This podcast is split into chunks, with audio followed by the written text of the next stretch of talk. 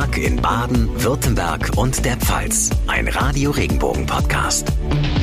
Einen schönen Donnerstagnachmittag. Hallo und ganz herzlich willkommen zu unserer heutigen Podcast-Ausgabe am 30. Juni. Ich bin John Segert. Freut mich sehr, dass Sie einschalten.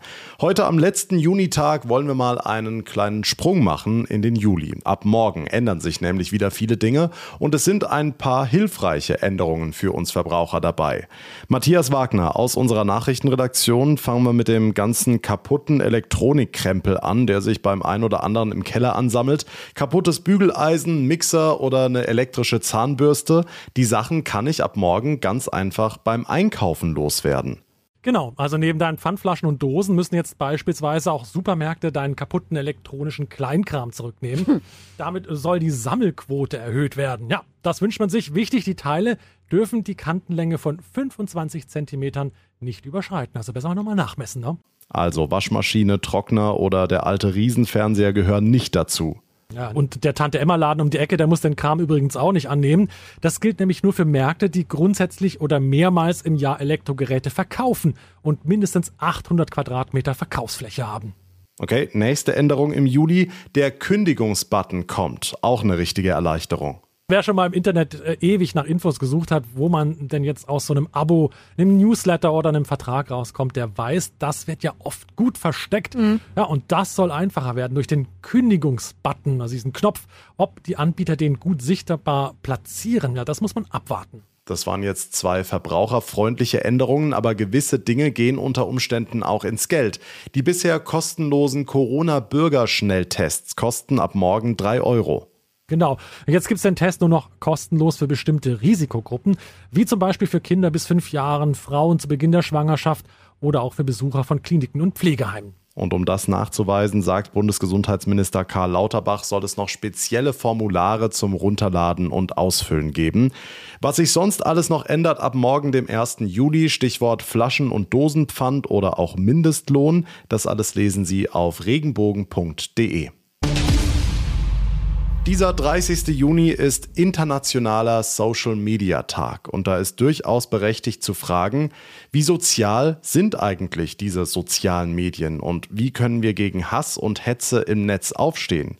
Courage im Netz? Wir haben gefragt, was würdest du tun? Nimm dir nicht wirklich zu Herzen, was Leute über dich im Internet sagen, ob sie deine Meinung gut heißt oder ob sie dafür verurteilen. Das ist komplett egal. Im Netz habe ich jetzt noch nie mich irgendwo eingemischt, weil da melden sich genug Leute schon darauf. Was will man im Netz großartig machen? Also da ist jeder anonym, jeder macht da eh, was er möchte. Vermutlich würde ich versuchen, das den anderen halt zu sagen, dass es nicht cool ist und dass die vielleicht mal drüber nachdenken sollten, was sie gerade machen. Zum einen melden und zum anderen solidarisieren, drunter schreiben. Klar, solidarisieren, direkt auf so einen Hasskommentar reagieren, womöglich bei den Plattformen melden, aber, und da müssen wir mal ganz ehrlich sein, den allermeisten geht es so wie Toni aus Bad Marienberg im Westerwald. Wenn ich wenigstens irgendwo, wenn man irgendwo merken würde, man, man, man würde damit, hätte damit einen positiven Effekt, aber ist ja nicht, es passiert ja nicht. Sind wir wirklich machtlos? Tatsächlich gibt es Anlaufstellen, Organisationen, die uns helfen, Courage im Netz zu zeigen, vor allem, dass es auch effektiv ist. Dazu gehört die Meldestelle Respect. Leiter ist Ahmed Gaffa. Wenn wir eine Strafanzeige schreiben, dann wissen wir, wie Beweissicherung juristisch gemäß gemacht werden kann. Also ich mache nicht nur ein Screenshot und das war's, sondern wir haben schon eine bestimmte sozusagen Software, mit dem wir das machen, so dass es alles ähm, strafrechtlich juristisch auch beweisgesichert werden kann. Das hat auch eine Wirkung. Und wir können auch, auch wenn es strafrechtlich nicht relevant ist, können wir Beratung anbieten, was man dagegen machen kann, was, wie man im Internet sich schützen kann. Also es gibt Möglichkeiten, dass Courage im Netz eben nicht ins Leere läuft. Auf regenbogen.de haben wir Ihnen dazu alles ganz übersichtlich zusammengestellt, wie Sie andere, aber auch sich selbst gegen Hass und Hetze schützen können. Nachrichten für Rhein-Neckar, den Odenwald und den Kraichgau. Ich bin Daniel Ernst. Wirtschaftsminister Habeck hat ja zum Energiesparen aufgerufen und die Stadt Mannheim macht das jetzt tatsächlich auch. Und zwar im Freibad Sandhofen und im Karl-Benz-Bad. Hier wird die Gasheizung abgedreht und das Wasser ab sofort nicht mehr beheizt. Die meisten Badegäste finden das in Ordnung. Die Sonne hat auch geschienen, war angenehm. Schwierig, weil es unheimlich kalt ist. Auch für die Kinder vor allem, aber müssen sie halt mehr hüpfen, die Kinder. Im Sommer muss man das nicht temperieren. Das Wasser erwärmt sich ja. Finde ich nicht gut, weil das Wasser dann für ältere Leute zu kalt ist. Momentan liegt die Wassertemperatur in den beiden Mannheimer Wäldern bei mindestens 24 Grad nur durch die Sonne.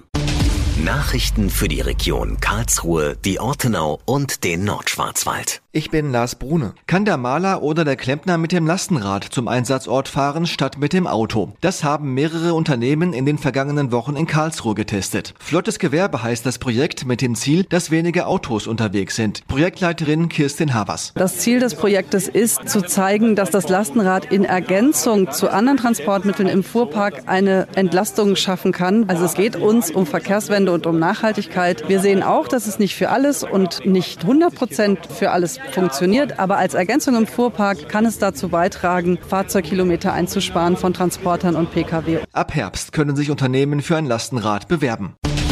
Nachrichten für den Breisgau, den Südschwarzwald und das Dreiländereck. Ich bin Tanja Burger. Eine Woche vor der großen Eröffnung des Lörracher Stimmenfestivals gibt's ab heute schon einige kleinere Konzerte. Bei Stimmen on Tour treten Künstler unter anderem in der Burg Rötteln oder im Binninger Schlosspark auf. Timo Sadownik, Geschäftsführer und künstlerischer Leiter im Burghof. Da ist der Bogen wieder extrem weit gespannt auch durch lateinamerikanische, afrikanische Musikgenres über den deutschen Pop- und Rock-Bereich bis hin zu Retro, Soul und estischer Folklore ist alles zu finden. Das Stimmenfestival wird am nächsten Mittwoch mit einem Konzert von Max Mutzke eröffnet. Endlich wieder Weinfest in Freiburg. Nach zwei quälend langen Jahren Corona-Pause ist ab heute Abend wieder Feiern und Genießen angesagt rund ums Münster. 400 Weine und Sekte werden ausgeschenkt und dabei gibt's auch was ganz Neues, verrät die Chefin der Alten Wache, Alex Winter. Wir werden einen offenen Wein frisch Zapfen auf Mehrweg-Tonflaschen, die dann wieder zurückgebracht werden können oder mitgenommen werden können. Das Tolle an diesen Tonflaschen ist, äh, sie greifen eigentlich die alte badische Tradition auf. Ich kann mich noch erinnern, dass mein Opa in früheren Jahren tatsächlich mit dem Tonkrügel in den Keller gegangen ist und den dann oben getrunken hat. Mehrwegtonflaschen, eine neue Idee mit alter Tradition. Und noch was wird anders sein. Es werden zum Wein nicht mehr große Tellergerichte serviert. Franziska Pankow vom Freiburger Wirtschafts- und Tourismusmarketing. Wenn man serviert, wenn man Tellergerichte serviert, wenn man warm kocht äh, in einem Zelt, das erfordert eine ganz, ganz hohe Personaldichte, die eben auch jetzt im Moment einfach nicht zur Verfügung steht. Und andererseits glaube ich auch, dass man, ja, dass der Trend sich einfach weiterentwickelt. Mehr so in dieses, in diese Tapas oder Aperitivi-Geschichte, die wir ja aus Spanien und aus Italien kennen.